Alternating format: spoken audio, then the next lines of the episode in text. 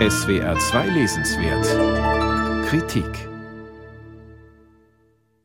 Einige Schriftsteller des 19. Jahrhunderts waren wenig gnädig mit Voltaire. In Madame Bovary entwirft Gustave Flaubert den Apotheker Homais als Alleswisser und Nichtsversteher. Er sei eben Schüler Voltaires.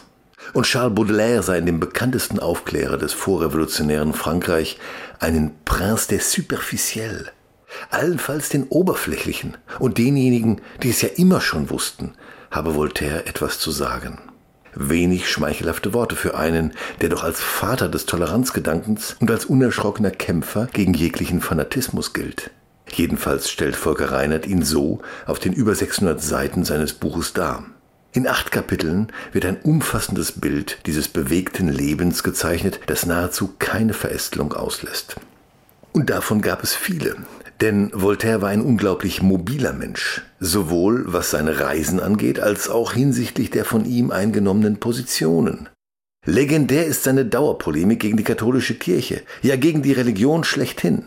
Religiöser Glaube ist für Voltaire ein Phänomen geistiger Verwirrung, stellt Volker Reinhardt fest, löst aber nicht den Widerspruch auf, der darin besteht, dass der von Voltaire bewunderte große König Ludwig XIV wie alle absolutistischen Fürsten, seine Herrschaft durch Gottes Gnadentum rechtfertigte.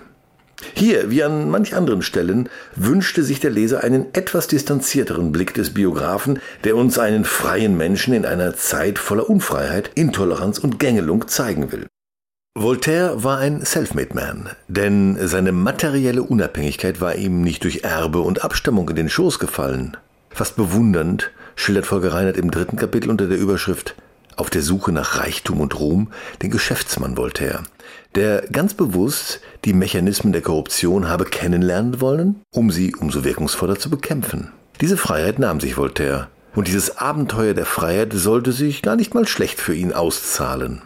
So konnte er sich mehrere Wohnsitze leisten, die indes nahe beieinander lagen.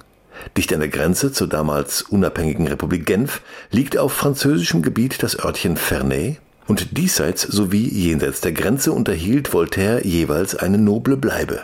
Wenn er es sich mit den strengen Calvinisten verscherzt hatte, war er in Ferney, dem heutigen Ferney-Voltaire, auf sicherem Terrain. Vor den Häschern des französischen Monarchen fand er Schutz in Genf. Und solchen Schutz hatte er oftmals nötig, denn er nahm kein Blatt vor den Mund, wenn es darum ging, Unrecht als Unrecht zu bezeichnen.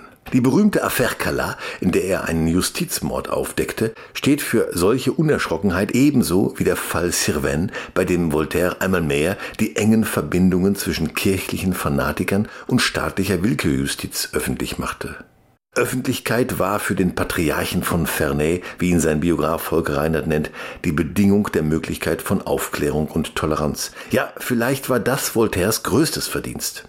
Öffentlichkeit geschaffen zu haben, ohne welche weder die Revolution hätte entstehen können, noch die bürgerliche Welt bestehen könnte. Und Voltaire, der vielleicht heute ein Medienprofi wäre zwischen Investigativjournalismus und kulturpolitischer Publizistik, dieser Voltaire war gleichzeitig ein Idealist.